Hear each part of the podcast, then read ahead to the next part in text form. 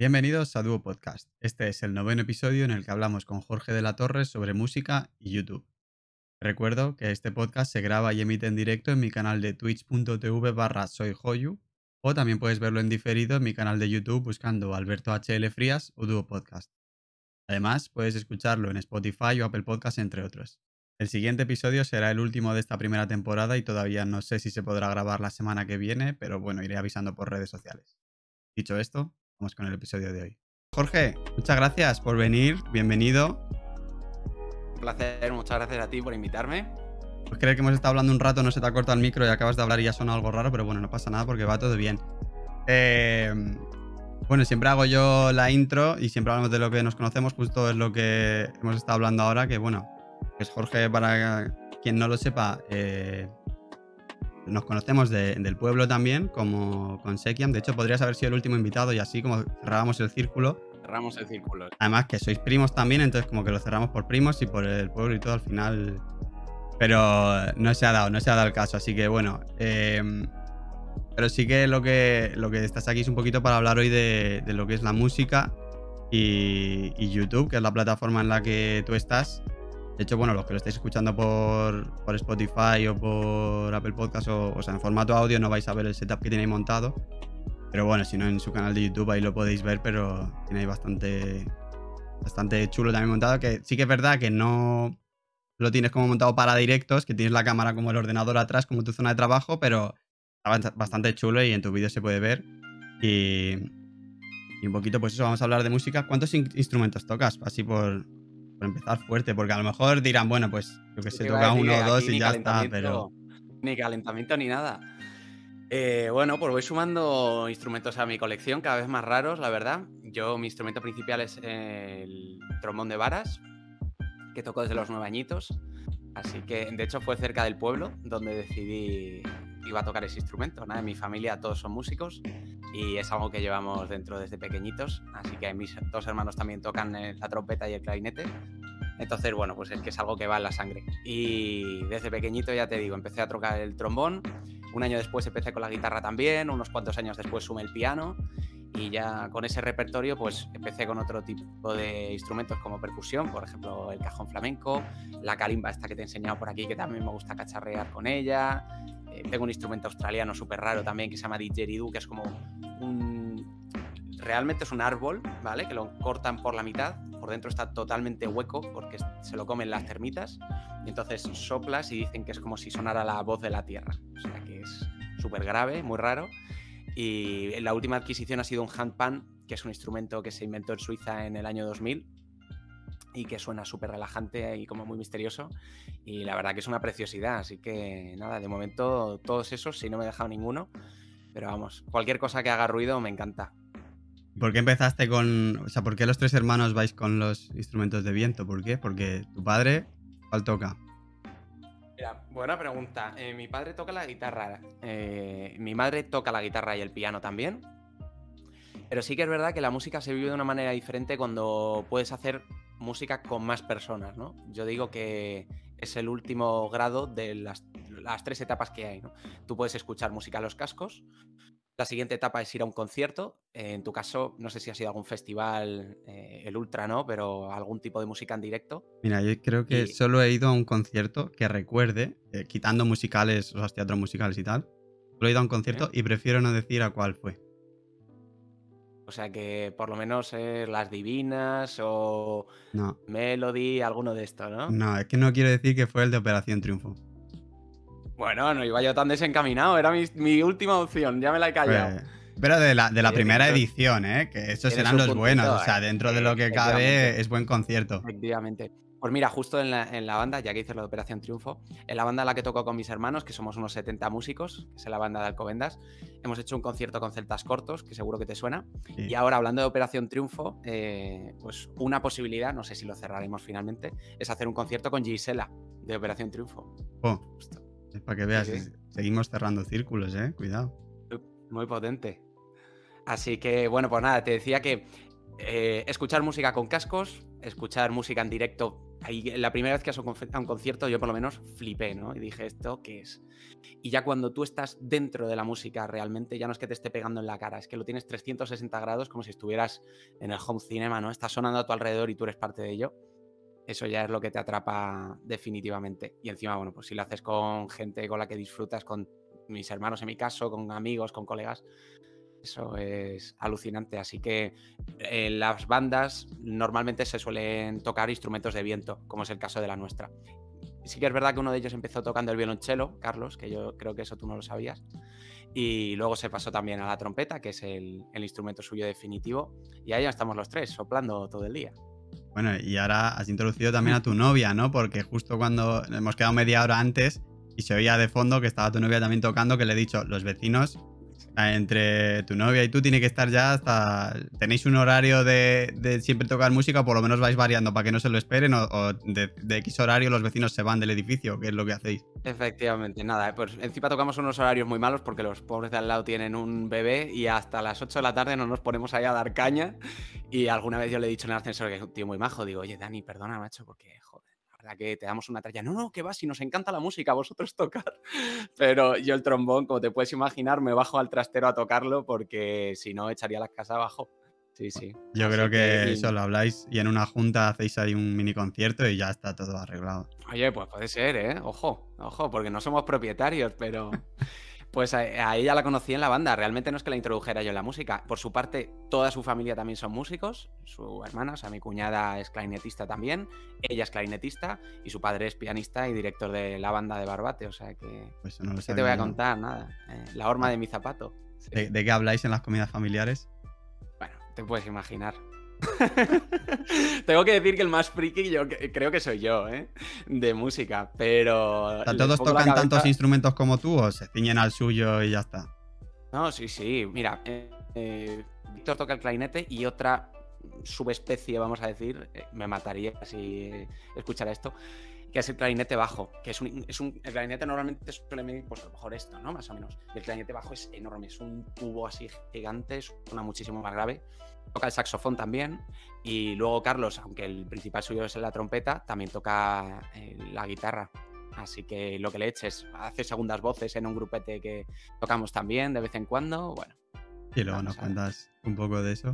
Bueno, luego sí que decir que esto lo tienes como más o menos hobby o no, porque o sea, tu trabajo principal es te dedicas al marketing en una empresa farmacéutica, pero la música es hobby o, pues mira, sí, efectivamente trabajo en marketing farmacéutico, ahora mismo en el departamento de ventas.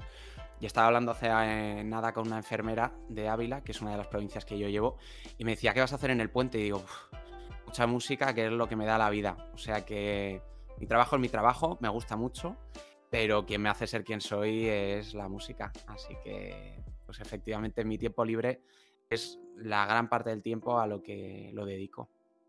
Luego te preguntaré un poco más a futuro, pero ¿de momento te gusta cómo está la música de hobby o, quieres que vaya un poco a más? Tengo sentimientos encontrados. Eh, lo veo algo muy complicado para vivir de ello, muchísimo, sobre todo en España.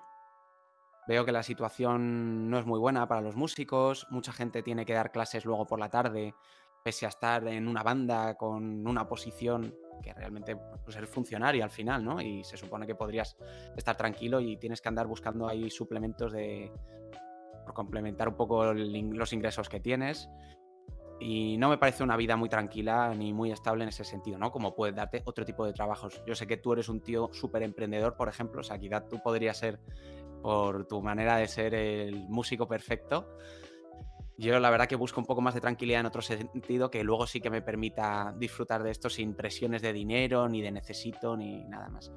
Pero también alguna vez me he planteado, ojo, me hubiera encantado, eh, hay una super escuela, vamos a decir, voy a poner una anécdota o una comparativa super friki, ¿vale? En Harry Potter tienen Hogwarts, pues para los compositores existe una especie de universidad, una escuela de música que se llama Berkeley, Em, bueno, han estudiado allí grandes figuras de la música de la actualidad de las películas y me hubiera encantado ir allí. Lo que pasa que para eso tienes que hacer conservatorio previamente, tener un nivel bastante alto y la pastilla que cuesta también. Entonces, bueno, eso hubiera sido en una segunda vida, hubiera optado por esa opción. Cuando te has dicho que yo podría ser músico, yo dije que. me- bueno, de hecho, sabes que en cuarentena, ¿no? Te estuve preguntando sobre teclados y tal, porque Sí, estuve entre, sí. entre o, o entrar en Twitch o, o intentar un poco ahí temas de, de música y tal, pero no, yo creo que también es, muy complicado. Y lo más cerca que estaba sido, yo creo, ¿te acuerdas en el pueblo que estábamos ahí cuando yo me compré la mesa de DJ así, esa básica, Sí. y estábamos ahí con, con esas cosas, pero no. No más, sí es verdad que me gusta mucho escucharlo y, y tal, pero de ahí a crear lo que dices, al final tienes que dedicarle mucho tiempo y tú porque llevas desde muy pequeñito y, y eso, yo como mucho la flauta ya se me ha olvidado, o sea que... Pero bueno, de viento, Pues ¿eh? la flauta es complicado, ¿eh? La flauta es complicada. bueno, yo, yo encajo ahí porque es otro instrumento de viento, así que bueno, eh, vosotros tres hermanos y yo, pues ya está. Y seguro que la flauta es la que venir a la banda. Te fichamos rápidamente. Hace falta flautas, ¿eh? Además. Vale, pero la de la del colegio, yo te digo. Bueno, pero te enseñamos la travesera en un momentito, no te preocupes. Venga, vale. Eh, vale, pues cuéntanos un poquito cómo. Ya has contado antes un poco cómo empezaste, pero eh, luego, aparte, ahora estás en, en una banda, ¿no? Como has dicho, en la banda de Alcobendas. Y luego en otra banda, ¿no? De. Ahí eso es lo que quiero que me cuentes un poquito, que las dos cosas en las que estás un poco y cómo empezaste y cómo, cómo va. Cómo va Sí, todo. pues mira, en la banda de Alcobendas, además de tocar como músico, es donde yo he aprendido mi instrumento principal, ¿vale? Ellos te enseñan y te preparan para que tú pases primero a una banda juvenil de niños y para que empieces a integrarte y acostumbrarte a tocar con más gente, porque tú cuando ensayas en tu casa solo te escuchas a ti, ¿no? Y cuando empiezas a escuchar cosas alrededor, pues te puedes distraer o puedes centrarte demasiado en lo tuyo y no terminar de encajar y tienes que encontrar tu sitio dentro de toda esa banda. Y luego ya te pasan a la banda de los mayores, ¿no? Que decimos que es esta, la banda de Alcobendas. Y esto fue, pues yo estaba en primero de la ESO, o sea, tardé unos tres añitos, una cosa así, en entrar definitivamente. A partir de ahí sigues dando clases. Y el tipo de música que tocamos es em, música, bueno, para banda, ¿no? Lógicamente, pero desde pasodobles, cosas un poquito más clásicas, zarzuelas, hasta bandas sonoras de películas. Hemos tocado Indiana Jones, hemos tocado Star Wars, eh, yo qué sé, El Rey León, mm, películas de niños, La Bella y la Bestia, o grandes éxitos de toda la vida, pues, mm, eh, ¿cómo se llama?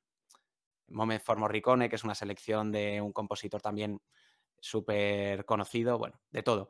Y luego en este otro grupo que tú decías, que se llama Bobes, realmente él es un artista madrileño de género pop rock, con mucha guitarra, muy cañero, y el trombón y la trompeta, la verdad que son instrumentos, y el saxo, son instrumentos súper eh, versátiles, de hecho se les conoce como sección de viento cuando van en este tipo de grupos. Y este chaval, bueno, pues nos contactó porque él estaba interesado en meternos como parte de los músicos que le acompañan en sus conciertos. Y él tiene sus propias canciones, está en Spotify, le podéis buscar, Bobes, eh, se, es- se escribe tal cual suena, con, B. Eso es. Y entonces nada, pues nosotros somos los músicos que vamos con él acompañándole junto con otras figuras. Entonces, como ves, son dos estilos muy distintos y, y bueno, es una pasada, la verdad, poder hacer cosas tan diferentes con un mismo instrumento. Eso te iba a decir que son súper distintos porque además, o sea, yo a ti te veo, porque ahora vamos a hablar de tu canal de YouTube, pero lo que más haces ahí es un poco bandas sonoras y tal, ¿no? Y, pero sí es verdad que estáis a tope también con, con lo de Bobes. Y ahí antes de, de entrar en lo de YouTube, que me cuentes un poco cómo, cómo va la cosa, porque este año, claro, hacíais mucho, también muchos conciertos presenciales y con todo esto como... Sé que ahora vais a hacer uno, ¿no? Dentro de poco, pero como... Sí, el domingo 11 de abril eh, tenemos un concierto en Madrid, en la sala Moby Dick, con todas las medidas de seguridad, pero vamos, ahora te cuento cómo, cómo ha cambiado, te cuento un poco desde el principio. Pues sale, bueno, él, como te digo, tiene sus canciones en Spotify, entonces nos contacta para poder hacer arreglos y meter, pues igual que yo hago aquí con mi ordenador, que se me bloquee, ahí está. Eh, igual que hago con mi ordenador la banda sonora de películas, o me la invento yo o lo que sea, pues encima de sus canciones también vamos metiendo cositas que pueden quedar chulas, luego las contrastamos con él, las probamos en ensayos. Y empezamos a tocar con él en 2019, creo que fue, en junio de 2019, con lo cual, miento, junio de 2018. La mitad de 2018, todo 2019 haciendo un montón de conciertos y en el mejor concierto de todos los que habíamos tenido, en la sala Rockville, aquí en Madrid. Justo fue diciembre de 2019 y tres meses después llega la pandemia, en el mejor momento cuando estábamos. Entonces, pues es una faena tremenda. Para los músicos, lógicamente, no hay manera de teletrabajar. Todo lo que puedes hacer por seguir manteniendo un poco el contacto con tus seguidores es hacer directos de Instagram, pero eso no te da dinero, ¿no? Entonces, bueno, pues para que no se enfríe la cosa es la única manera de seguir un poco ahí en contacto. Pasa el verano de 2020, en septiembre hicimos un concierto en acústico. Al nosotros tener instrumentos de viento y estar todavía un poco la cosa delicada con el tema de la pandemia, aunque el público lleve mascarilla, pero nosotros estamos soplando directamente, ¿no? A través de la campana fuerte y estamos proyectando todo ese aire. Entonces, eh, no veíamos muy apropiado el poder hacer el primer concierto ya con vientos, con lo cual pues fue mi hermano con percusión complementaria y haciendo las segundas voces que te decía, y yo fui con el piano, en este caso, y con la guitarra.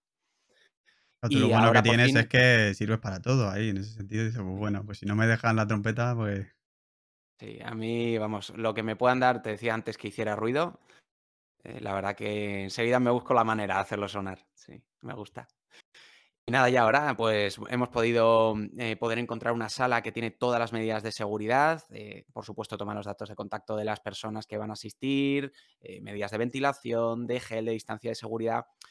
En cierto sentido, bueno, pues ha cambiado los conciertos, ¿no? Aunque ya medidas de seguridad, pero ya no es lo mismo, la gente no puede estar de pie no pueden bailar, mm, no existe ese ambiente, al final estás con la mascarilla y esto es como las fotos que todos decimos, oye, ¿para qué voy a sonreír yo ahora, no? Pues si está con la mascarilla, mucha gente igual ya no le apetece ni cantar, antes estaban ahí dándolo todo, con las manos levantadas. Entonces, bueno, eso es algo que sí que el ambiente de los conciertos es diferente, pero yo creo que todos tenemos ganas de volver a la normalidad, abstraernos un poco de todo y que con esas medidas de seguridad, pues podamos disfrutar de la música, que es lo que nos reúne a todos allí. En ese próximo concierto ya puedes ir tú con sí, de viento, ¿no? Vamos con el trombón, sí, porque como te digo, en esta sala lo tienen muy pensado para eso. Eh, ponen distintas mesas con dos personas por cada una de las mesas y muchísimas otras medidas que ellos tienen ya publicadas y pensadas para poder hacer este tipo de conciertos con vientos incluido.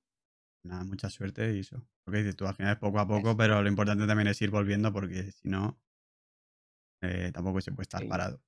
Bueno, vamos a hablar un poquito ahora de YouTube, porque tú tienes un canal de YouTube que tienes, la última vez que lo miré, 1800 puede ser, suscriptores, por ahí.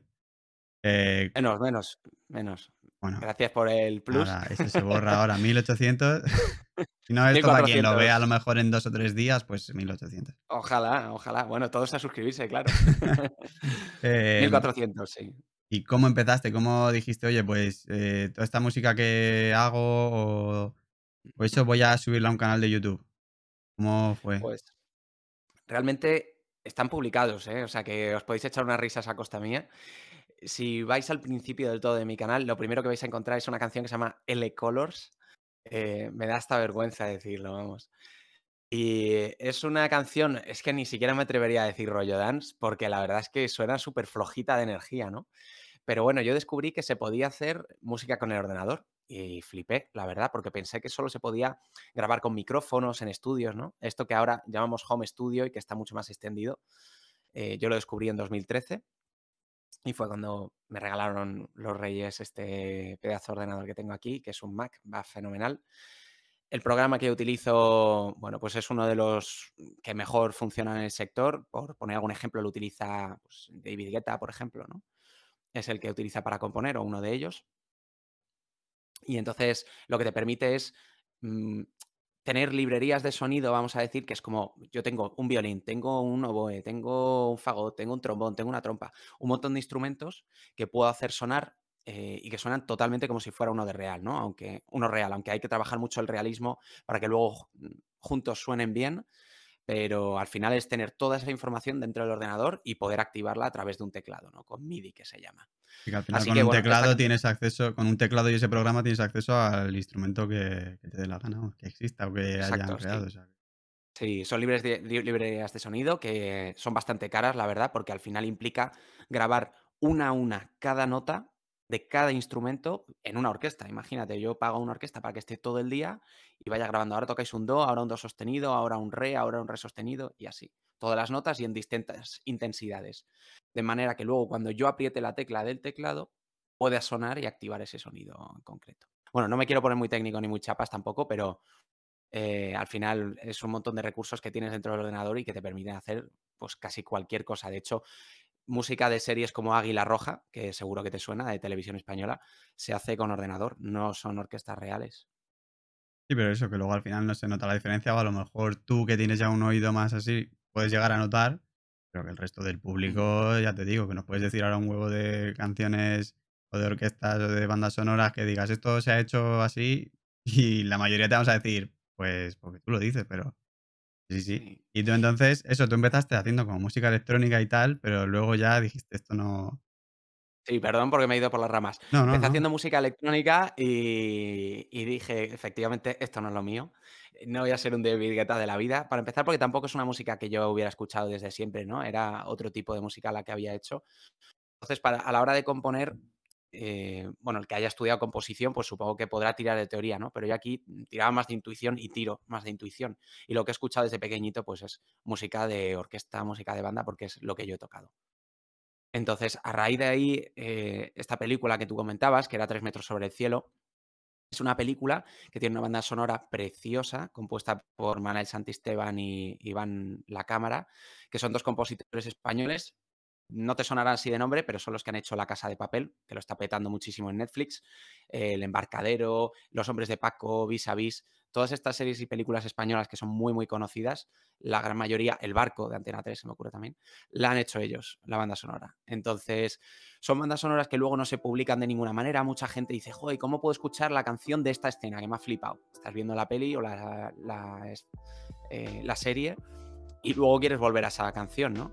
Entonces, al no estar publicada, no había manera de volver a escucharla. Y yo dije, joder, ¿por qué no puedo eh, tratar de hacerla yo desde cero, ¿no? Entonces, lo que hago es, en esta pantallita que veis aquí detrás de mí, eh, cada una de esas líneas de colores es un instrumento que está sonando. Yo lo que hago es meter ahí el cachito de la escena que quiero recomponer con diálogos y con todo lo que está sonando. O sea, eh, totalmente exportada desde la película, ¿no? Y entonces me empiezo a fijar qué es lo que hace cada uno de los instrumentos y con el teclado lo voy tocando y dándole forma hasta que queda exactamente igual o lo más parecido posible que consigo de la escena de la película. Y bueno, la verdad que estoy muy contento con los resultados. Eh, la gente lo está cogiendo súper bien. De hecho, hay personas que no han visto todavía los vídeos que estoy publicando explicando cómo lo hago a fondo. Y me dicen, ¿puedes sacar por favor la canción de esta escena? O sea, pensando que yo borro los diálogos, ¿no? De alguna manera, pero lo que hago es eh, hacer la música desde cero. Y, y, bueno, pues nada, ese es un poquito el proceso. Y o sea, cómo que hay alguno que se cree que, que, eres muy bueno, pero quitando sonidos en vez de haciéndolo, ¿no? Sí, exacto. Madre mía. que es más difícil todavía, yo creo. Yo no he descubierto manera de, de quitar la voz.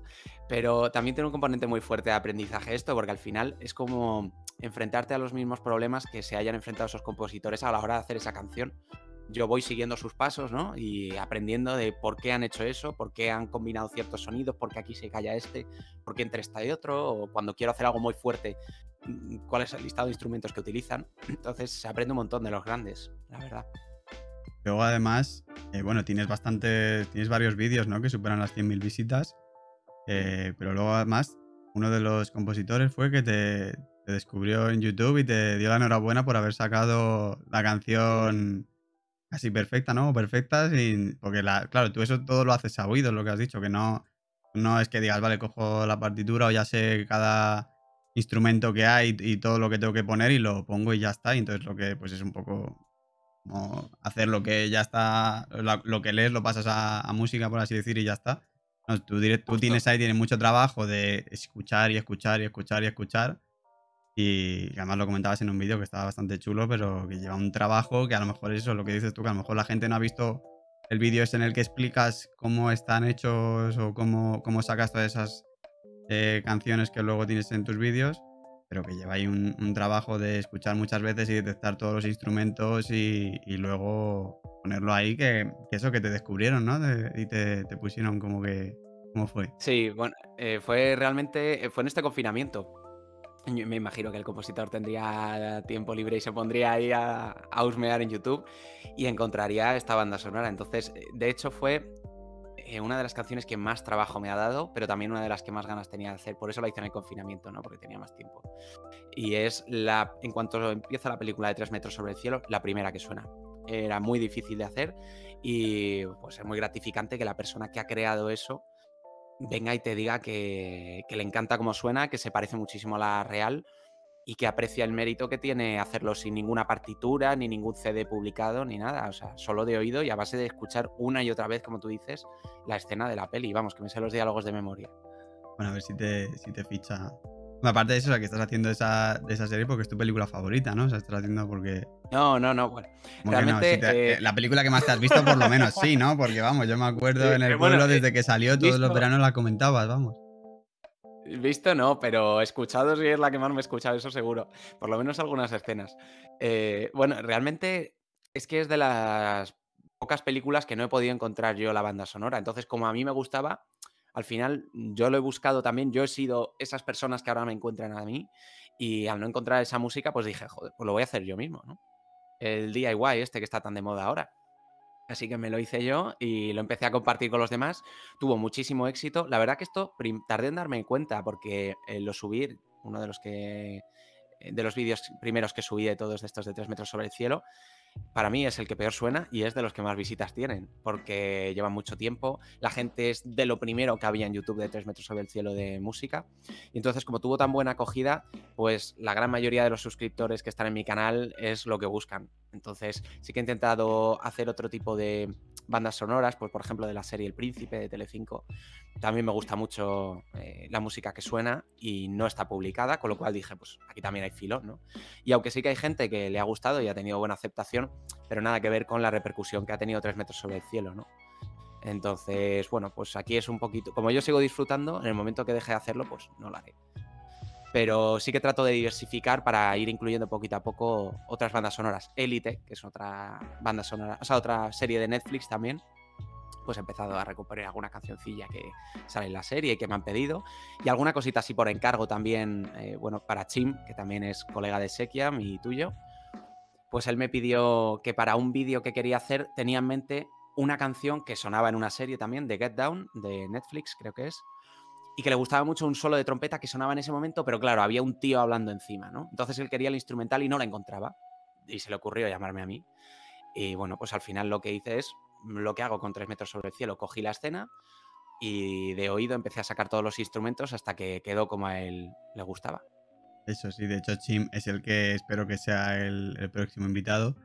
Eh, ya bueno, muy buen spoiler. Muy buen Pero di la verdad, o sea, no solo cogiste el, este de la trompeta, o sea, la parte de la trompeta, sino que le hiciste casi la canción entera, por lo que dijo luego en el vídeo, que él esperaba poner solo un fragmento y ya te viniste arriba y dijiste, toma, la canción entera. Es que, a ver, él me pedía solo la trompeta, pero claro, una trompeta tocando sola, no sé, al final le falta acompañamiento, ¿no? Entonces, ya que te pones hay que hacerlo bien. Chima además me lo pidió con un cariño infinito y cada cosita que yo le mandaba me motivaba a seguir invirtiendo tiempo y para mí, vamos, yo me lo tomo así como un regalo para él y ha sido una persona muy agradecida y da gusto trabajar con él, así que yo encantado. Bueno, luego le digo que te haga Bizum por hablar bien de él y, perfecto.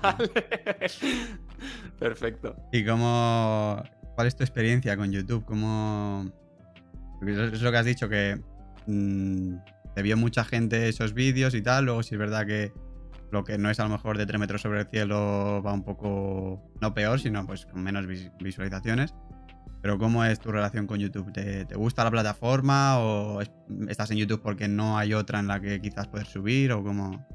Sí, bueno, eh, la verdad que es la primera plataforma con la que empecé y he subido también algunas cositas a SoundCloud, pero no me termina de convencer, ¿no? Como está planteada. Creo que por tema visual, además, y por ser un buscador gigantesco, dicen que el segundo más grande después de Google, ¿no? Pues creo que es el sitio ideal para poder subir este tipo de contenido. Tiene sus contras en cuanto a beneficio económico. Gente que se dedique a hacer vídeos largos o que sean blogs o este tipo de podcast, ¿no?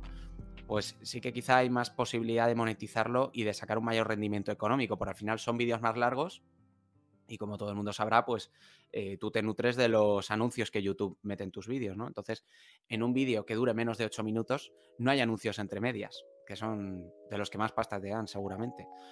Entonces, pues te puedo decir que yo a lo mejor por una canción, llevo desde octubre monetizando porque llegué en, en julio a los mil suscriptores, me parece que fue, o antes, en junio. En junio llegué a los 1000 suscriptores y a las 4000 horas de visualización, que es la segunda condición que te pone YouTube, en octubre. Y desde entonces llevo haciendo el tema de la monetización hasta ahora marzo. Y hay vídeos de 3 metros sobre el cielo con más de 10.000 visitas que me han dado 7 céntimos. Entonces, es que es muy poquito. O sea, al final son temas de un minuto y pico. eh, lo busca gente muy concreta. Ya ves que yo tengo 1.400 suscriptores con una cantidad de visitas tremendas. Que hay gente, youtubers que les pasa al revés, que tienen 3 millones de suscriptores y el número de visitas que tiene pues es 10.000, eh, 15.000, no sé, no todos sus suscriptores ven sus vídeos y a mí me pasa al contrario, ¿no? Mucha más gente que la que está suscripta lo ve o al ser música lo escuchan varias veces. Eso, por ejemplo, es una cosa que yo veo a favor. Un vídeo tú normalmente lo ves una vez, dos como mucho, si es algo de consulta, ¿no? Sin embargo, en una playlist de música, yo personalmente cuando voy en el coche a Ávila, a Toledo y me pego ahí viajes grandes por trabajo, escuchando una playlist que tengo y son visitas constantes que les doy a esas canciones. Entonces tiene su lado bueno y su lado malo. Lo escucha más veces, pero genera menos ingresos. Sí, también es eso, que, que al subir de canción en canción, pues eso, como mucho la canción te va a durar 5 minutos y lo que dices que no llega a lo mejor, Uy, al- como mucho, como mucho. va. Y que no te llega al mínimo, entonces... eh, Una canción, eh, sin, sin menospreciar, por supuesto, a los creadores de contenido de vídeo, eh, pero a lo mejor el tiempo que tú tardas en hacer un vídeo, vídeo, vídeo, de un minuto, dos de duración, que es lo que duran mis canciones, eh, pues te lleva una cuarta parte de- del tiempo que me supone a mí preparar una canción. O sea, simplemente hacer 15 segundos de canción perfectamente hecha, igual que está en la película, pues te puedes tirar a lo mejor 10 horas tranquilamente. Para 15 segundos estamos hablando. Imagínate una canción de un minuto y medio. Bueno, pues eso ya es una burrada. ¿Y el tema del copyright no te afecta a ti? Claro. Pues mira, yo estoy tranquilo en cuanto a tres metros sobre el cielo porque me ha comentado el compositor. Pero bueno, eh, quitando eso, sí que es verdad que al no ser cosas publicadas, que no están subidas a YouTube, no, no tienen un copyright, por lo menos que yo haya visto de manera visible, eh, no he visto que estén registradas de ninguna manera, no sé. Los títulos que yo pongo son los títulos de las escenas a la que os decía ahora que era la casa de la playa, la que estoy haciendo, ¿no? Pues ese es el nombre que, yo le he puesto porque es la escena en la que aparece esa canción y con lo que la gente lo asemeja o como yo veo que lo buscan en YouTube, que eso es algo que trato de favorecer también para que lo encuentren mucho más rápido. Pero es que realmente mm, al no estar registrada esa banda sonora, o por lo menos que yo haya podido ver, pues no me ha llegado ningún claim, ni copyright, ni nada similar como cuando subes. Por ejemplo, hace poco hice el himno de la Champions. Tenía el capricho de recomponerlo. Y entonces cogí de oído también y la saqué entera. Y ahí sí que me saltó copyright en unos segundos determinados y tuve que hacer un pequeño corte. Ah, o sea, pero, o sea, yo entiendo que por cierto se te ha apagado la pantalla de atrás, pues si la quieres mover. Eh, Qué profesional todo. Gracias. yo, te, yo- o sea, yo, yo entiendo que, que será que no tiene el copy o que no lo detecta YouTube, pero digo yo que esas bandas sonoras están registradas, ¿no? Pero bueno, si, si es lo que dices tú, si te ha comentado ya el compositor, no ha dicho, Sí. oye, estás monetizando este vídeo tal, pues oye, Sí, el mundo de la música aquí ya es bastante complejo y yo la verdad que no conozco demasiado tampoco, ¿eh? te diré en cuanto a temas de copyright, pero hasta donde sé, muchas veces en las películas la banda sonora no es propiedad del compositor, sino de la película, o sea, de la productora de la película, ¿no? Pues imagínate la peli de James Bond, pues si es Sony la productora de la peli, es ella quien tiene los, los derechos, no el compositor en cuestión. Entonces, bueno, pues el compositor, el compositor también, ¿qué me va a decir, no? Al final es propaganda para ellos, propaganda para la película, no sé. sí, sí, no, Pero no. vamos, de momento no he tenido ningún problema. Era una duda que tenía por eso, porque siempre, pues tanto para YouTube como para Twitch, el tema de la música, ahí, ahí, porque todo el rato que si ahora te piden los derechos o esto no lo puedes subir o tal o cual, y digo, joder, tú estás monetizando haciendo canciones que no son tuyas, que sí que las estás... Sí. A lo mejor yo creo, si le A quitas ver, un a- instrumento de fondo, a lo mejor ya no te la detectas. Si te la pilla, Puede ser, podría hacer la trampa. Yo lo veo al final como hacer una cover, ¿no? Porque no, es, no he resubido el contenido de alguien, sino que lo he hecho yo como a mí me ha parecido. No sé si me podrían poner pega o no. Pero, pero bueno, yo me lo tomo como eso, como una cover, que ahora mismo la verdad que está bastante de moda y hay plataformas que se encargan de gestionar que tú puedas subir covers de canciones que sí que están protegidas con copyright y todo. O sea que eso está muy preparado para que no haya ningún tipo de problema. De momento, como te digo, yo no he tenido percance ninguno. Y sí que es verdad que como plataformas, te he comentado YouTube, pero no te he hablado de otra que utilizo.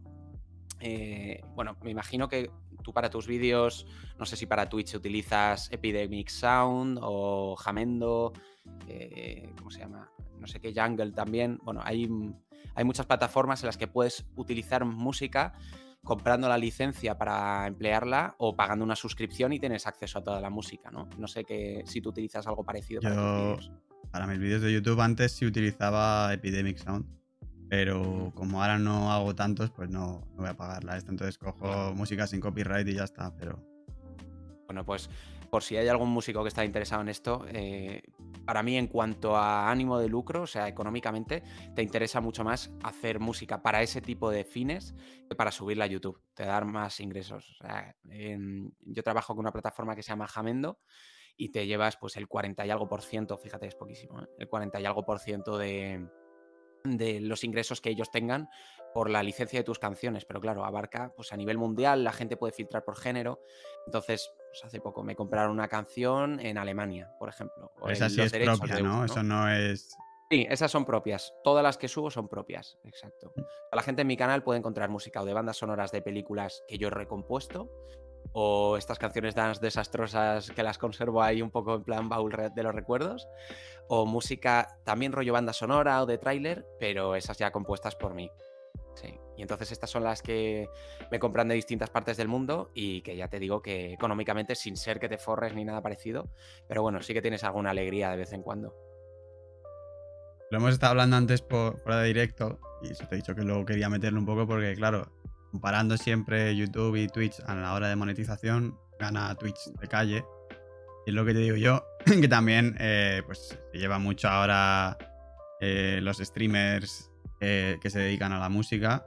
Yo creo que tú ahí tendrías un hueco bastante grande, pero como ya me lo has contado, antes como, no, como no soy como no soy consumidor de Twitch, no sé qué es lo que están haciendo los, los músicos ahora mismo en Twitch. O sea, si sería a lo mejor ponerme yo a recomponer en directo, pero claro, es que escucho tantas veces un mismo trozo que te aseguro que la gente se, se acabaría aburriendo, vamos. Sí, pero si vas un poco explicando de, mira, ahora en esta he escuchado el este, a ver si lo escucháis vosotros también, o porque hay muchos instrumentos que es lo que tú dices, que una persona a lo mejor que no está acostumbrada a eso, es que a lo mejor yo no te sé ni reconocer ningún instrumento ahí, a no ser un piano que sea muy claro, una guitarra que sea muy clara, pero a lo mejor hay muchos instrumentos que ya no te sé reconocer, y tú sí, pero sobre todo pues a lo mejor los que se me vienen a la cabeza que pueden ser el esqui o Autopilot, o el esqui ella está con el piano y pues tocando canciones también todas de, bandas sonoras. Creo que toca en directo, toca en directo ella, lo que le van pidiendo a lo mejor o algo así, ¿no? Sí, y luego está Autopilot, que ese, ¿le conoces?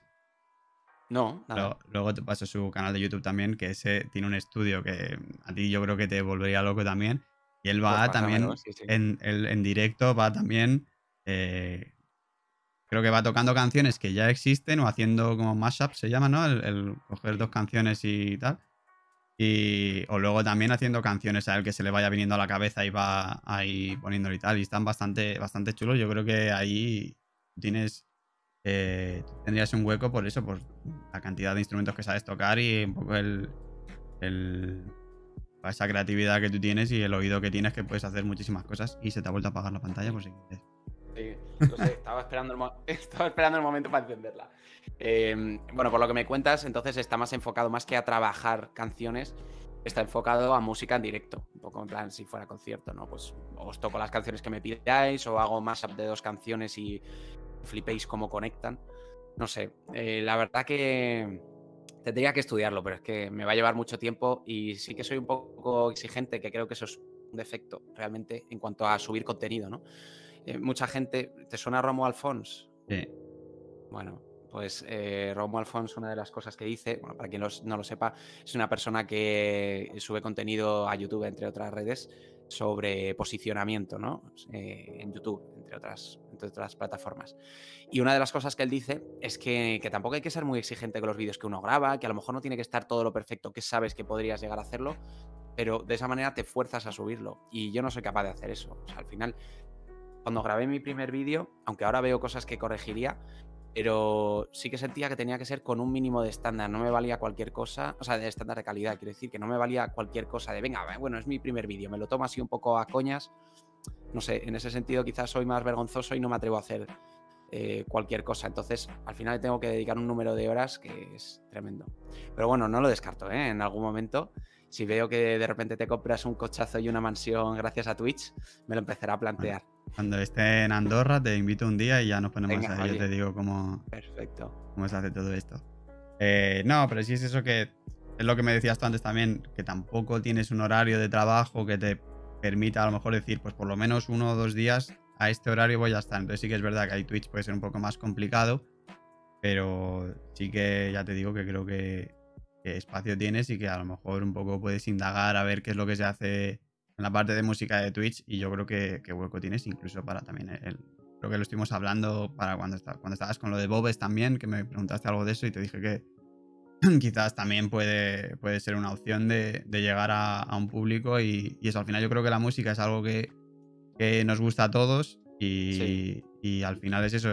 Twitch sí que quizás es un poco más de entretener, no como YouTube, que es lo que dices, ya das el producto cerrado y, a lo mejor Twitch sí que es un poco más de entretener y tienes que buscar la, la, vía de, pues eso, de... Pues, obviamente una canción no la vas a hacer en, directo, seguramente, con todos los instrumentos que lleva, pero sí que, eh, que puedes hacer muchas más cosas y, eso, así que bueno, ya te digo que si quieres investigar, ya te pasaré también el de Ortopilot, y si no, para quien lo esté escuchando, Ortopilot. si, tiene, si tiene canal de YouTube, fenomenal. Sí, tiene canal de YouTube y también de, de Twitch.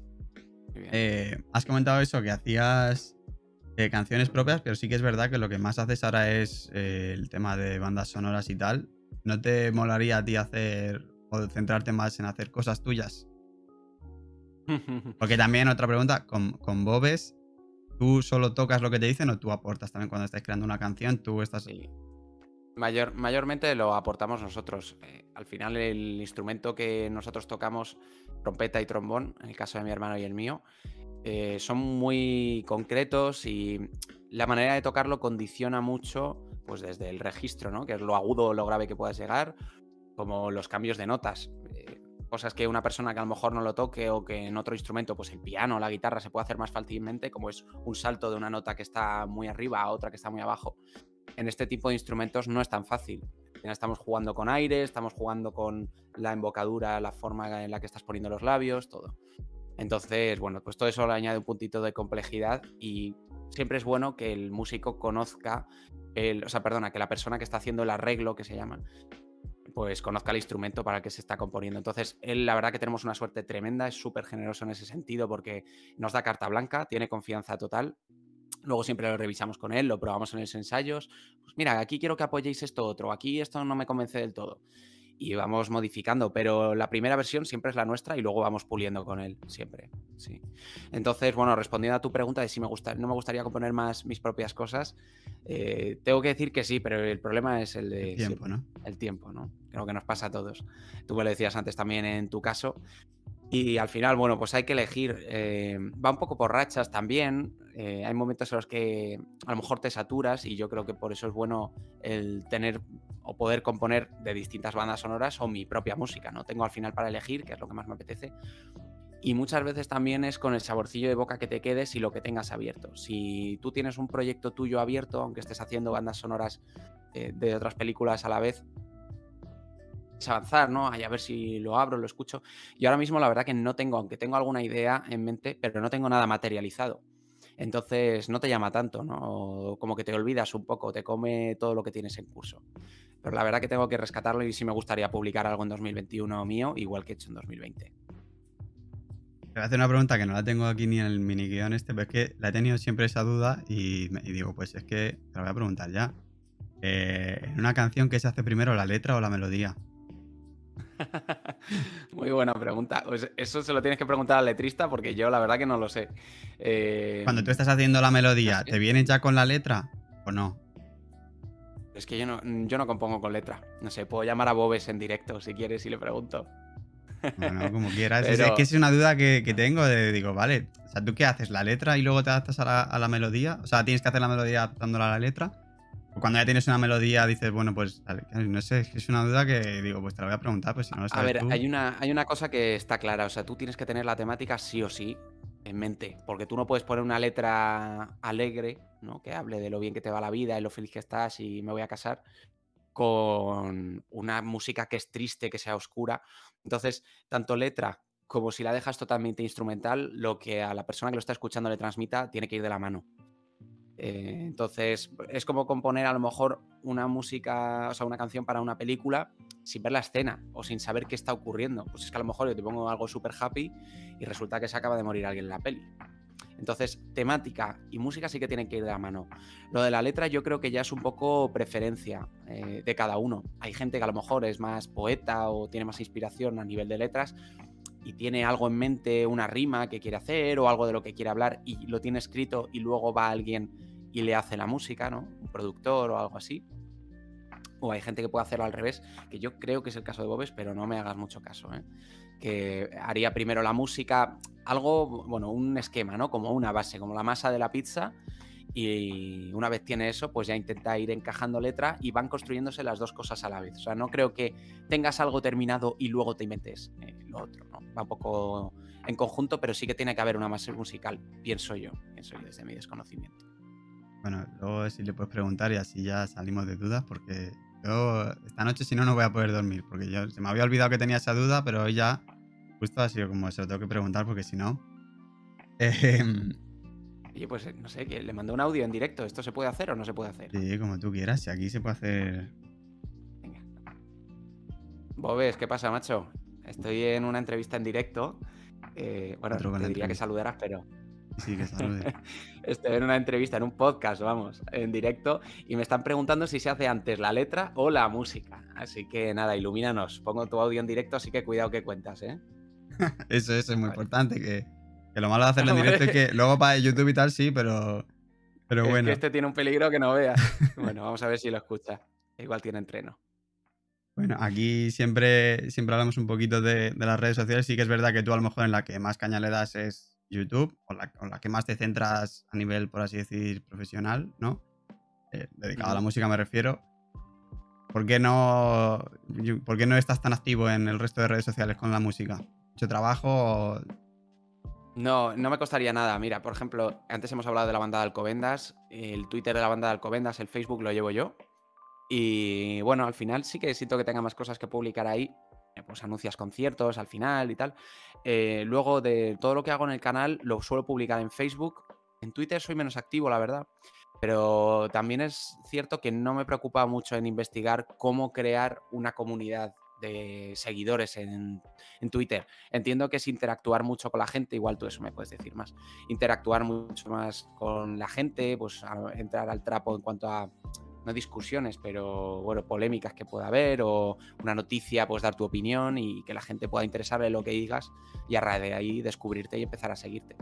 La verdad que Twitter no me costaría, ¿eh? porque por mi trabajo sí que bueno, pues puedo responder mensajes en mi tiempo libre y, ahí podría ir actualizándolo. O no siento que sea tanta dedicación la que necesita. Y luego Instagram lo uso para fines personales sobre todo, aunque como todo lo que es personal es música, pues al final está lleno de vídeos de piano y dando la turra con el trombón y guitarra y todo lo que sea, conciertos. Pero vamos, en cuanto a contenido de YouTube no lo comparto en otras redes sociales más que en Facebook, normalmente, sí. Y me falta, los que ya estén aquí se hayan escuchado más, la red social estrella que siempre digo, que es TikTok. Porque hay, yo lo petarías también en TikTok. Pero es que eh, yo no entiendo qué podría hacer yo en TikTok. O sea, hay gente súper pro. Me han pasado eh, vídeos de gente que canta increíble. Que yo digo, esta gente no sé si habrá ido la voz o qué, pero debería ir, ¿no? Operación Triunfo, decías antes. Y, no sé, eh, me parece que es para fueras de serie. En cuanto a música. tocar canciones eh, tocar canciones así conocidas, haciendo tu propia versión o algo así con varios instrumentos que tú tengas ahí, lo petas, ya te lo digo yo, ¿eh? ¿En TikTok se gana pasta o no? La gente va a decir, uh, qué interesado. A partir, a partir de, los 10.000 sí. Pero también te... No, no, pero es fácil llegar a los 10.000 seguidores. ¿Cuántos eh, tienes? 15.000. Por, ¿Qué dices? Por dos vídeos por dos vídeos virales. Por eso te digo que es muy fácil. Y yo te digo que lo petarías. Hala, luego, ¿cuánto se gana? Más que en YouTube. Pero también ahí dependes de las visitas. Es igual que en YouTube. Eh, no sé el CPM cuánto está. Eh, yo ahora que ya no subo nada, pues eh, a lo mejor hay días que gano 3 céntimos. pero es eso, que como que cada día te entras y te dice, mira, voy a entrar a ver cuánto he ganado. Bueno, hace 3 días, porque se, se va poniendo cada 3 días. Pero o sea, a la hora de monetizar, yo creo que es igual también más fácil que. Pero no es como compartir una story, ¿no? En Instagram. O sea, no puedes meter cualquier cosa. por poder puedes. Pero. si te lo curras un poco más, tampoco, yo creo que aún así sigue siendo más fácil que un vídeo de YouTube. Eh, lo petas. Mira, el 28 del 3 gané un céntimo.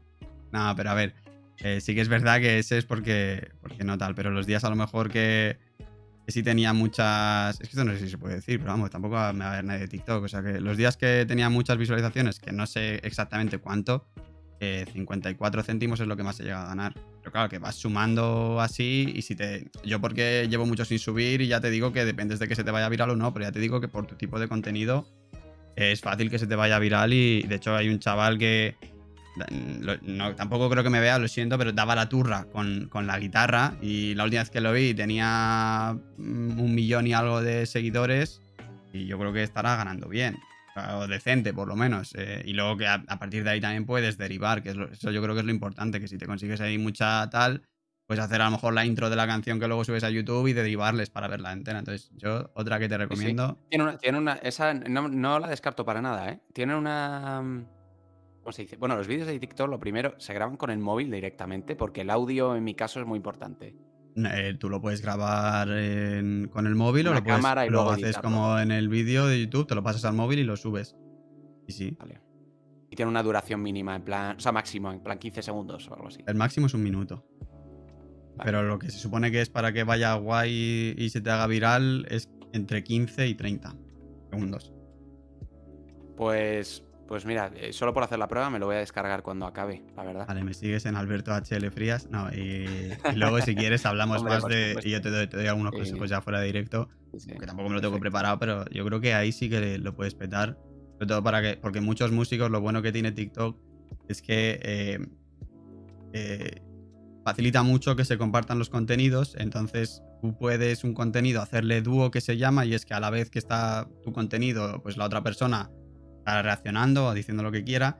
O también el audio lo puede coger y grabar un vídeo con ese audio. Entonces tú puedes grabar versiones propias o tal. Y mucha gente, hay muchos, eh, yo me acuerdo, Jason Derulo volvió a pegar un boom porque es por sus canciones de TikTok. Y hay muchos eh, artistas que, que, hacen a lo mejor canciones solo para que se le vayan a mirar en TikTok y consiguen ahí muchas visitas. Entonces yo creo que que, te puede ir muy bien ahí, así que luego... Sí, bueno, la verdad que subo, es que se me está ocurriendo, hace poco subí un vídeo con mi hermano a Instagram, que bueno, lo subo un poco por las risas, ¿no? Pero efectivamente yo creo que esta puede ser la plataforma destino de ese tipo de, contenido, el hacer ahí grandes éxitos, rescatamos Stereo Love, ¿te suena?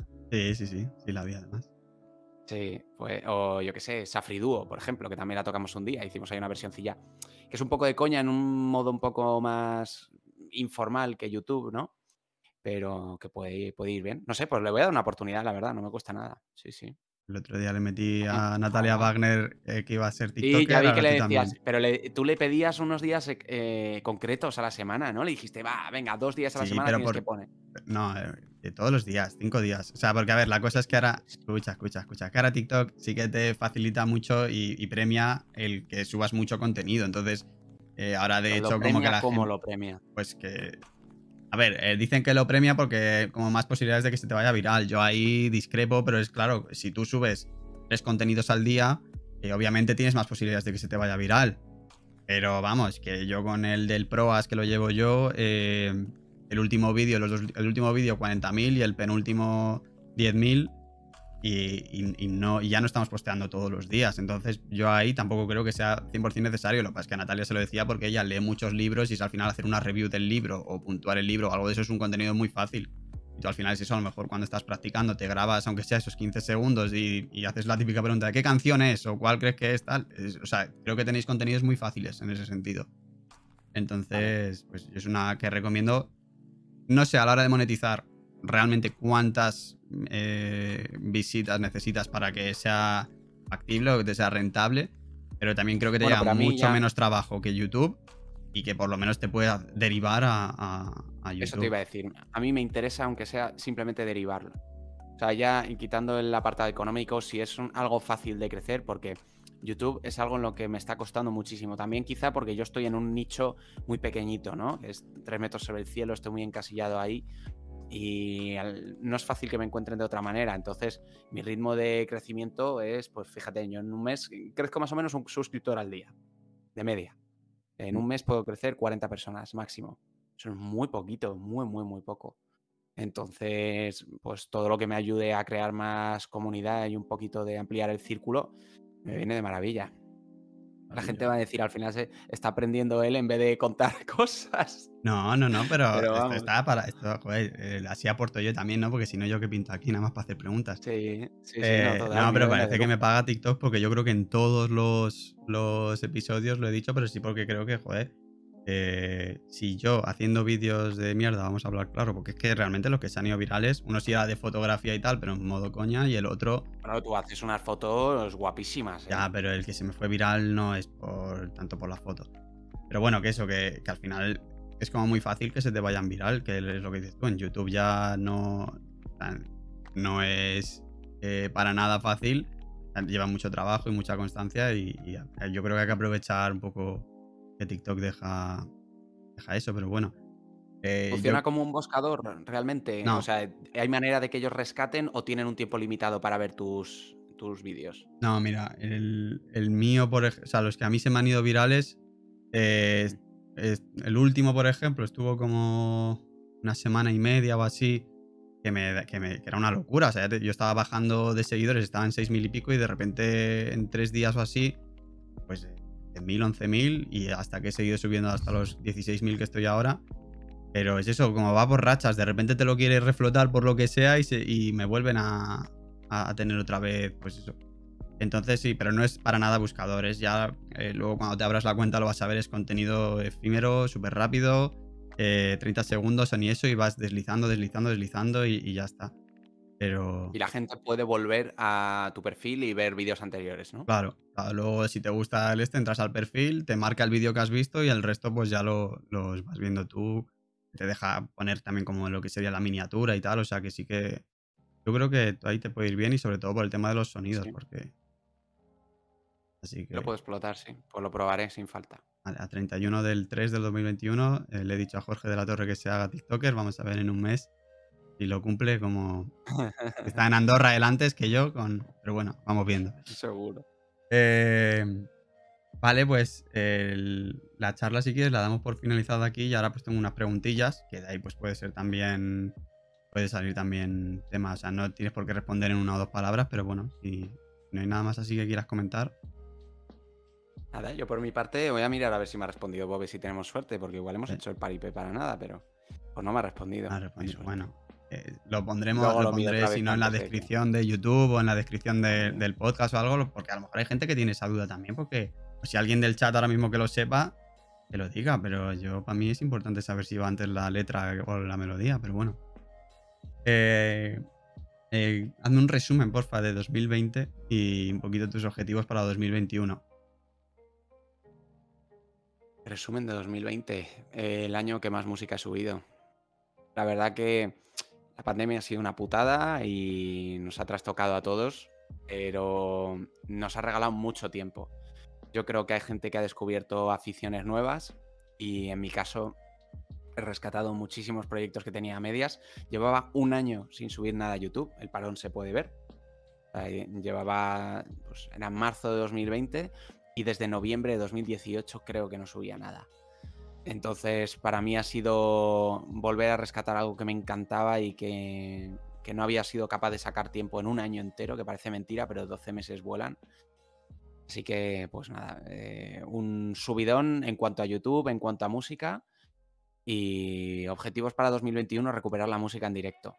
Es algo que a los músicos nos supone una inyección de energía, el darlo al público y al final hacer música para ti solo es muy triste, ¿no? Si la puedes compartir por internet está muy bien también, pero ver la reacción de las personas y que sea en vivo, eso no tiene precio. Así que ese es mi objetivo y mi resumen, creo. Ah, está bien, está bien. Me he dado cuenta porque justo acaban de preguntar Jesse por el chat eh, cuál es tu canal de YouTube, lo he pasado y me he dado cuenta que es Giorgio de la Torre. ¿No te lo vas a cambiar a.? No, bueno, bueno. sí. YouTube.com barra C barra o barra user barra Giorgio de la Torre. Sí, es verdad que yo busco Jorge de la Torre y sales el primero. Y es lo que hay que buscar, pero. No, pero aviso por si lo quieres cambiar y, ser corporativo. está cambiado, está cambiado. Me, no, que no, que no. resulta raro que salga Giorgio. La, URL no la has eh, cambiado. Eh, si, tú pones barra C, lo que has dicho, eh, youtube.com barra C barra Jorge de la Torre Pérez, te sale. No sé si es que tendrá dos URLs, no lo sé. Haz la prueba, pero vamos, 100% eh, seguro. Pero lo de Giorgio. es verdad que me ha llevado, pero la que a mí me ha dado para compartir era Giorgio de la Torre, pues no lo sé. lo miraré, lo miraré de nuevo. Gracias, Jesse. Eh, habría gente del pueblo que se descojonaría con lo de Giorgio. Pero escúchame, Jesse no es la Jesse que conocemos, ¿eh? ya lo sé, ya lo sé, ya lo sé. Y si fuera, un beso. Y si no es, también. sí. Eh, vale, esta yo creo que es obvia porque es la que más utilizas, pero bueno, si te tuvieras que quedar con una plataforma de creación de contenido, ¿cuál sería y por qué? Mm. YouTube, pero puede que me cambies la vida. en, un mes ya te lo diré. vuelvo a hacer la pregunta y, nos dice. El por qué yo creo que es obvio porque es la única que utilizas, o sea que, lo vamos a dejar ahí. ¿Cuáles serían tus referentes a nivel profesional y personal? A nivel profesional, cualquier gran compositor, por supuesto. Ah, eh, Hans Zimmer está muy trillado, pero sí, también en algunas cosas. Por comentar otros que no son tan conocidos, pues Harry Gregson Williams o los españoles. He descubierto hace poco a Roque Baños, me parece que se llama, que es el compositor de ocho apellidos vascos y catalanes, ocho apellidos catalanes. Es un auténtico crack, crack y estudió en esta escuela que te decía que era como, como el Hogwarts de los músicos, ¿no? En Berkeley. Eh, Lucas Vidal me encanta, que es el compositor de Palmeras en la Nieve, también estudió en Berkeley. Y Manuel Santisteban iba en la cámara, por supuesto, por citarte algunos. ¿Y en lo personal tienes? Y en lo personal. En lo personal te diría personas de mi entorno, o sea, de carne y hueso, que no son famosos ni, bueno, Rafa Nadal, la verdad que su mentalidad la admiro muchísimo. De hecho, es un libro que tengo pendiente de leerme, el de su tío, eh, que es todo se puede entrenar y la verdad que tiene una pintaza tremenda. Pero al final, bueno, pues admiro cosas de gente de mi entorno que me inspiran y, que me parece digno de admiración. Sinceramente, y no es que esté en tu podcast, pero hay una cosa que admiro tuya porque sé que nunca voy a llegar a tenerlo y te lo mencionaba antes y es la capacidad de emprendimiento que tú tienes. Ah, desde el principio, en ADE, tú has estudiado marketing también y bueno, me imagino que te lo habrán dicho en alguna ocasión, pues el tema de ser autónomo, ser innovador, ser tu propio jefe yo tengo claro que tiene muchos beneficios, pero también conlleva demasiados riesgos para mí. Y tú eres un tío súper emprendedor, te metes siempre en proyectos nuevos, eh, has puesto capital tuyo, has tenido no sé cuántas empresas. Y yo creo que ya salga bien o mal, eso te enseña una cantidad de cosas que gente como yo, que no trabajamos nada más que para otros, no vamos a aprender nunca, ¿no? Una visión global que tú tienes seguramente de un negocio, que yo la tengo de una manera muy parcial, y de lo que supone emprender y arriesgarse, de qué merece la pena, que no, hacer un balance ahí de, riesgos, de oportunidades, de amenazas, pues todo eso tú lo tienes mucho más trabajado. Así que, bueno, pues personas de mi entorno también te puedo decir. Eh, no sé, mi tío mm, en cuanto a música ha sido un gran, referente para mí. Bueno, en fin, gente de mi entorno. Bueno, muchas gracias por lo que me toca y cuando quieras pues hacemos una empresilla, ya lo sabes. A mí me, me escribes y, y lo hacemos. Eh, aquí siempre me pregunto cómo, cómo encontrar motivación cuando no... Quizás yo creo que tú a la hora de componer música sí que es verdad que cuando cuando no te sale algo, a lo mejor si estás componiendo algo desde cero, es donde puede estar el problema, ¿no? Porque sí que es verdad que cuando tienes que hacer una canción que ya está hecha y solo tienes que escuchar y tal, solo, entre comillas, ¿no? Pero ya es un poco como más sencillo porque no tiene, o sea, tienes que pensar para ver todo lo que está sonando, pero como que no es tan creativo, pero sí a lo mejor los momentos en los que tú dices quiero componer algo, pero me pongo y no me sale o no, todo lo que estoy haciendo no me gusta y tal. ¿Cómo te pones tú a cómo, cómo reaccionas ante eso? Pues eso ocurre y tiene un nombre que es writer's block, el bloqueo del escritor, ¿no? Del compositor en mi caso. Natalia seguramente, no sé si te ha hablado de esto, seguro que ya lo ha experimentado también. Bueno, eh, pues al final, como tú dices, no tiene un componente tan creativo el sacar de oído algo, más bien analítico y de aprendizaje, que decíamos antes. Y cuando tú estás haciendo lo tuyo, joder, muchas veces entras en bucle. Al final, tú vas componiendo por segundos y entonces a lo mejor acaba, vamos a traducirlo a música, eh, música actual, acabas el estribillo, ¿no? el clímax, que se llama en músicas de tráiler. Y una vez has acabado eso, ¿cómo pasas a la siguiente parte? Y de una manera que no suponga que de repente parece otra canción distinta, que tenga un sentido, que vaya siguiendo una evolución. Muchas veces es difícil no repetirse, no caer en propios patrones. a mí hay algo, lo siento si a alguien le gusta la música de Fito, eh, pero es un artista que me suena siempre igual, ¿no? Entonces, creo que tiene un punto bueno el tener tu propia identidad y que suenes como de una manera característica, pero también podemos caer en el, peligro de que todo lo hagamos igual, hagamos siempre los mismos giros, los mismos adornos. Entonces es complicado. Ahí está la verdadera creatividad para mí, en saber sorprender a alguien que te llega siguiendo, siguiendo 20 años como artista y que tus canciones le sigan impresionando y le sigan gustando y que no diga, más de lo mismo, un disco igual. Eso es un reto tremendo. Entonces, ¿cómo lo afrontas? Pues eh, dejando dormir las canciones, creo que es una manera muy buena de hacerlo. Por eso a mí me gusta trabajar sin presión y puedo hacerlo porque es mi hobby, ¿no? La gente que sí o sí tenga que acabar el trabajo y entregarlo la semana que viene y está bloqueada, sinceramente no me lo explico, o sea, no sé cómo lo hace. Hay pequeños truquillos. Bueno, te estaba diciendo que me, he ido un poco por las ramas, que en mi caso dejar dormir las canciones es algo que eh, te ayuda porque escuchas de nuevo la canción con oídos nuevos, ¿no? Como si tú fueras el oyente, no el creador.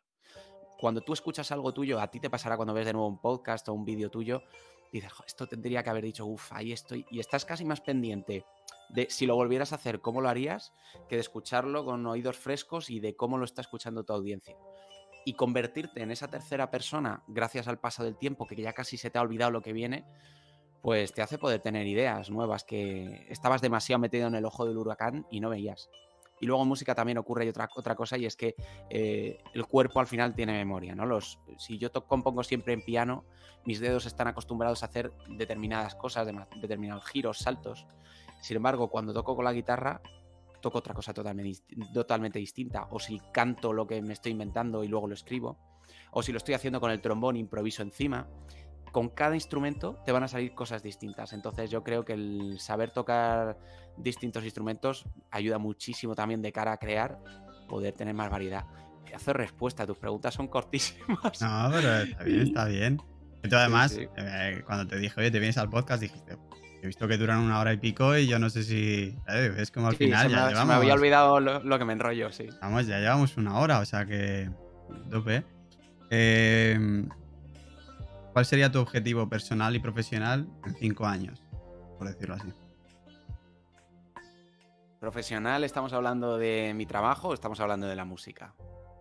Pues lo que tú me quieras decir. Si crees que la música te la ves a lo mejor un poco más profesional de aquí a cinco años o si no, pues... Hombre, a ver, me encantaría poder hacer trabajos, alguna vez lo he pensado, el montarme una web y que la gente, pues como hizo Chim, oye, mira, quiero esta canción por lo que sea, porque se la quiero regalar a una persona. Sé que le encanta y no la encuentro por ningún lado. Quiero que me hagas esta canción. El poder hacer música por encargo para otros, por recomponer en este caso, pues me parece una idea interesante, pero sinceramente no sé ni cómo gestionarlo ni... ¿Qué hago? ¿Cobras por las horas? Claro, a lo mejor te pide una canción, tú pones un precio y luego te lleva un porrón de horas o a esa persona no le gusta cómo ha quedado y al final tienes que hacer muchas revisiones y acaba por no compensarte el dinero que tienes, o sea, que, has pedido, ¿no? O ellos pagan un dinero y no están conformes con el resultado final porque tú pones el límite en algún momento en cuanto a revisiones.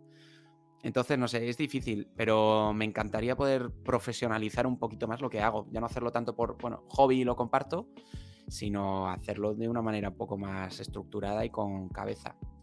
No es un objetivo definido, pero bueno, sí es una dirección que me gustaría darle a lo que hago ahora mismo. Y personal, eh, con un setup mucho más chulo. Por eso quiero que me pases el, el canal del tío este que me has dicho que me va a enamorar. Soy un friki de los estudios me veo un montón de vídeos en YouTube. No sé cómo es tu trastero, ¿eh? pero tienes que hacerlo grande. está lleno. Bueno, yo trabajo con producto médico, con lo cual está lleno de cajas de producto. Y entre todo eso, pues estoy yo pegando pedradas con mi trombón. Muy chiquitito. Pero vamos, esto es mi habitación con mi estudio y yo con tener un home studio chulo y un poquito más grande, acústicamente tratado, pues ese es mi objetivo personal, yo creo. Habría que preguntar a los vecinos también qué le parece, pero bueno, de momento y a Begoña, que es con la que comparto casa y que tengo, la tengo aquí inundado el cuarto y vamos, cualquier día me mata la pobre. Si tuvieras dinero ilimitado para tu propio proyecto, ¿qué harías? Ya ves. Mm, me compraría un montón de instrumentos exóticos, la verdad. Me encantaría tenerlos todos colgados, que cada instrumento tuviera su propia historia. Antes te hablaba del didgeridoo, que es el instrumento este que te contaba que era un árbol literalmente comido por termitas y cortado, que soplas y suena muy grave.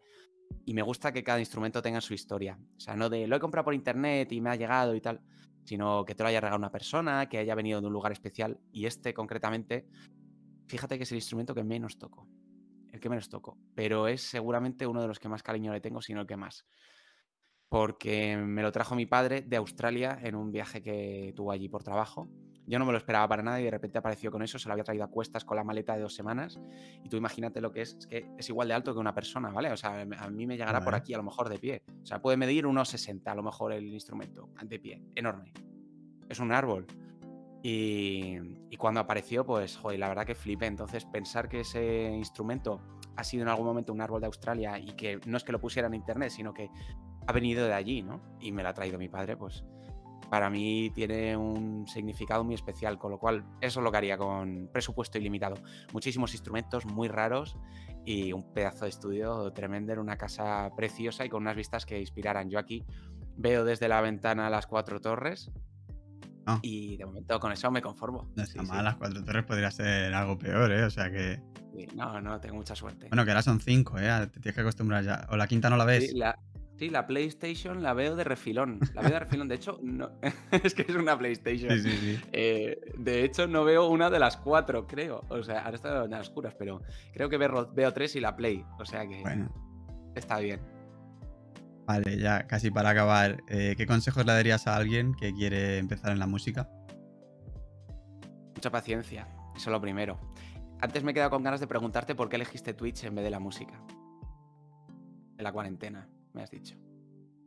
Eh, porque primero porque salió eh, un juego que me molaba y, tal. Luego aparte tú ya sabes que yo siempre he sido muy más de videojuegos. Y luego porque la música creo que le tienes que dedicar mucho tiempo y quizás el teclado es uno de los instrumentos más difíciles, ¿no? Para empezar. Yo creo que son muchas cosas. Bueno, lo digo para quien tenga interés, incluso para ti si te lo replanteas. Eh, esto hay que tener mucha paciencia, por supuesto. Mi abuela, que es jefa de era jefa de estudios del conservatorio, eh, me enseñó que esto es como las lentejas. Tienes que cogerte un bol de 100 lentejas y un bol no cocidas y un bol de un bol vacío. Entonces, lo tocas una vez, echas una lentejita. Lo tocas otra vez, echas otra lentejita. Y así, y cuando te acabes el bol de lentejas, seguro que te sale. Y es mucha, mucha paciencia, pero al final el ir viendo visualmente cómo va subiendo la montañita, bueno, pues es reconfortante porque la música es algo intangible eh, etéreo. Entonces, esos cambios no son para siempre las mejoras que tú hagas. Yo he tenido ahora una racha, bueno, pues durilla psicológicamente, porque tú también te comes el tarro, no me suena como antes, he perdido agilidad y a lo mejor es mentira o a lo mejor es verdad, ¿no? Pero aquí como no lo puedes ver, no puedes comparar porque es algo totalmente efímero, lo tocas una vez y se va pues eh, al final son todo impresiones. Es duro en ese sentido, pero también es muy gratificante el ir viendo que te van saliendo cositas nuevas, que vas cogiendo facilidad, avanzas con más rapidez. Entonces, ¿qué iba a decir? Para ti o para quien le apetezca aprender a tocar el piano, Jaime Altozano, que es una persona, es una de las personas que yo admiro mucho por su capacidad de comunicación, ya quitando lo que sepa de música, ¿no? Me parece que hace fácil lo difícil, que realmente no es tan difícil, pero parece complejo, ¿no? Pues Jaime Altozano, que seguro que lo conoces de YouTube, se ha hecho muy famoso, ha sacado un curso de piano. Yo personalmente no lo he hecho, pero me parece que el precio que tenía era muy asequible para quien te lo está enseñando. Y repito, no por cuánto pueda saber, que él es un pianista fantástico y yo he alucinado cuando lo he visto tocar, sabe muchísimo de música, sino porque además de todo lo que sabe, lo cuenta realmente bien. Entonces estoy convencido de que después de hacer ese curso la gente va a sentir que sí que ha aprendido a tocar el piano y canciones además, no, no piano de eh, la cucaracha, el cumpleaños feliz, no, cositas que están sonando hoy en día, desde el dice, desde los Rolling Stones hasta el despacito y entender qué es lo que hay detrás de la música moderna y poder hacerlo tú y acompañar con el piano perfectamente, con el teclado, vamos. O sea que yo no lo descartaría para nada, ¿eh? pero requiere práctica y dedicación y plantearse, me voy a poner pues dos horas a la semana. Yo no te digo un vídeo diario, como dices tú en TikTok, lo mío es más fácil.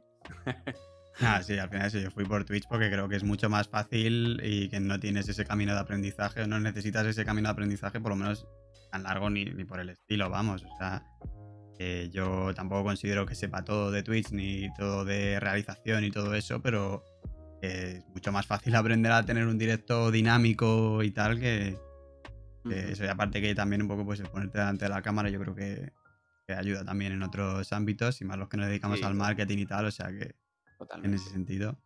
Y ya para acabar me tienes que recomendar un libro, una serie y una película. No sé si te la has preparado, pero... No, sabía que venía esta pregunta y he sido tan tonto que dije, tendría que pensar, porque me dijiste, jo, me gustaría que vinieras al podcast y tal. Y dije, esta pregunta trampa porque me he visto los otros y como me lo tengo que preparar, pero, pero no me la he preparado, macho.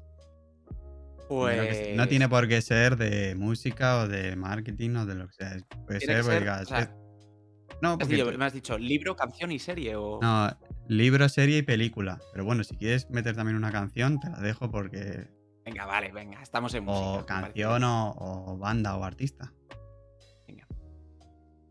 Mm, bueno, es que te tiene que gustar, claro. Estaba pensando... No, no, tú dilo. eh, Eh. No, no es que me guste a mí, es uno que tú recomiendes y al final... Sí. Bueno, estoy pensando, a ver. eh, Voy, a recomendar a, voy a recomendar a un tío que conocí por YouTube. Compone música muy distinta, o sea, es entre mezcla de banda sonora, pero con cositas electrónicas también. Está muy guay, está muy bien. Muy, porque iba a decir una de mis bandas sonoras favoritas, pero igual es demasiado clásico para la gente. Entonces recomiendo a un tío que se llama Marcus Warner, creo que se pronuncia. Bueno, no sé, creo que es escocés o Luego me lo, me lo Se escribe y- Warner, Warner, como la Warner Bros, ¿no? Marcus Warner. Y hace música, pues, que podrías perfectamente poner en un spot de televisión, así como super uplifting se llama, ¿no? Como muy motivadora, muy positiva, con muchísimo rollo. Y es un mega crack, la verdad. O sea que recomiendo a Marcus Warner como artista, como canción. Como serie. Eh, ha habido varias con las que me ha explotado el cerebro últimamente. La casa de papel, me imagino que te la habrán dicho. ¿Qué series te han dicho hasta ahora? ¿Te acuerdas? Mira, sinceramente no me acuerdo. Bueno, te voy a recomendar una de música eh, que me tiene loco, que es Luis Miguel. No sé si te suena el artista. Luis Miguel. Sí, claro. Eh, A ver, escúchame. bueno, es que hay gente que me dice, ¿quién? ¿El mexicano ese? Luis Miguel, hombre, eh, para la gente de nuestra generación no es tan conocido. Y seguramente haya gente que esté diciendo, Miguel, tío. Pero Luis Miguel tiene una música detrás preciosa, ya no solo la voz, que es un artista Pero- tremendo. Eso no es serie. Es una serie, sí, sí. Ah, tiene Es serie es la- también. Es la serie de su vida, sí. Y Ah, ahora van a vale, sacar la vale, segunda vale. temporada. Estuvo enrollado con María Carey y bueno, te cuenta ahí todo el, todo el drama, ¿no? Pero O además, sea- ver la vida de un músico desde dentro, cómo vive la fama, me parece súper interesante y está muy bien hecha. Y el actor que, lo, que interpreta a Luis Miguel es un crack, Diego Boneta. Así que ya hablo como si lo conociera casi, pero Sí, vamos, de verdad que merece la pena, ¿eh? Si quieres saber cómo es el mundo del artisteo, de la fama, cómo lo llevas, el pegar el pelotazo, el hacerse viral, ¿no? Que dices tú. Pues esto también existe en la música. Y, y de repente, como un chaval de 18 años, como puede haber tantísimos, en, incluso en nuestro país, pues Aitana, sin ir más lejos, ¿no? Vas a, a Operación Triunfo y dos años después estás, estás haciendo la gala de los Goya y eres la número uno en Spotify. ¿Cómo se gestiona todo esto? ¿Se te sube a la cabeza? ¿Drogas, fiestas, gente con intereses? Todo esto se plasma en la serie y es una pasada. Faltaría película y libro. Y luego, película, no voy a decir tres metros sobre el cielo, que sé que lo estás pensando. Siguiendo de música, a mí me gusta la de Queen. No sé si la has visto. Sí, sí, la he visto. Sí, eh, Bohemian Rhapsody se llama, ¿no? Sí. La peli. Sí, la he visto. Sí, me gustó. Me gustó. No está mal. Pero también, soy muy fan de pues, Queen, entonces. y, Bueno, son un grupazo. Y como. eh, Pues es un poco eso, lo de Luis Miguel que te decía, ¿eh? El- cómo viven la fama. Me guste una película. Es que a mí me gustan las películas. Mi novia dice que me gustan las, las comedias románticas chorras. Eh, que no te voy a recomendar Niños Grandes, que es la última que vi. Yo qué sé, voy a parecer un poco más serio, madre mía. Eh, me la tenía Ya lo has dicho, o sea que ya, aunque intentes disimular, ya está Niños dicho. Grandes, triste, tío. ¿Vas a dejar niños grandes, en Eh, serio? a ver, puedes decir otra, pero ya esto ya se ha escuchado, ya la gente se va a quedar con eso. Dios mío, bueno, venga, va, es que no se me ocurre ninguna mejor, o sea que de perdidos al río. Y libro, No, la forma del agua me gusta mucho. Aparte de que la banda sonora, perdón, es- volviendo a la película. sí. Ya en serio, La forma del agua es una película rara, ¿vale? Y la banda sonora es preciosa también. De eh, Alexander de Plat es un compositor buenísimo. Y libro. Venga, te voy a, te voy a salir por donde no te esperas. Sabes aprende a yo- tocar. Ah, no. No, aprende a tocar, no. Tú sabes que yo tengo las zapatillas cambiadas cuando juego al fútbol, ¿no? Sí. Eh, tampoco me causó especial impacto, pero me ha venido a la mente la biografía de Forlán, que tú sabes que yo soy de Atlético. Y no sé, es el que me ha venido. Es un poco triste recomendar la biografía de Forlán también, pero no sé. Eh, creo que vamos a estar todos de acuerdo en que te- a lo mejor te lo tenías que haber preparado. Efectivamente, debería, debería. Madre mía, me estoy cargando la entrevista en la última pregunta. No, no, no pasa nada. A ver, tú ten en cuenta que esto dura mucho, no sé. Tengo que mirar la. No miro muchas estadísticas, porque bueno, esto lo hago un poco más por mí. Tengo que ver realmente si la gente llega a las recomendaciones, pero bueno, el que haya llegado, pues ahí tiene. Ya es que ya hasta se sabéis, la olvidado. biografía de Forlán. La biografía de Forlán, Niños Grandes. Eh, y yo qué sé. Y, Qué percal, macho. El invitado menos serio que has tenido hasta ahora. Bueno, tenía que ser un músico, que dicen que estamos locos. claro, este, Ay, hay, que, hay que Madre con. Bueno, Jorge, ¿dónde te puede encontrar la gente? En Bueno, pues me YouTube. pueden encontrar, sí, en YouTube. Eh, Giorgio de la Torre, no, por favor, Jorge Ah, de la si Torre. pones Jorge queda- de la queda- Torre, Sí, te encuentran. salgo. Pero sí es verdad que a mí me ha salido, por eso me ha, me ha llamado la atención, porque lo he copiado y pegado y me pone Giorgio de la Torre y digo, joder, esto no lo ha cambiado, o no sé. Pero bueno, Jorge de la Torre.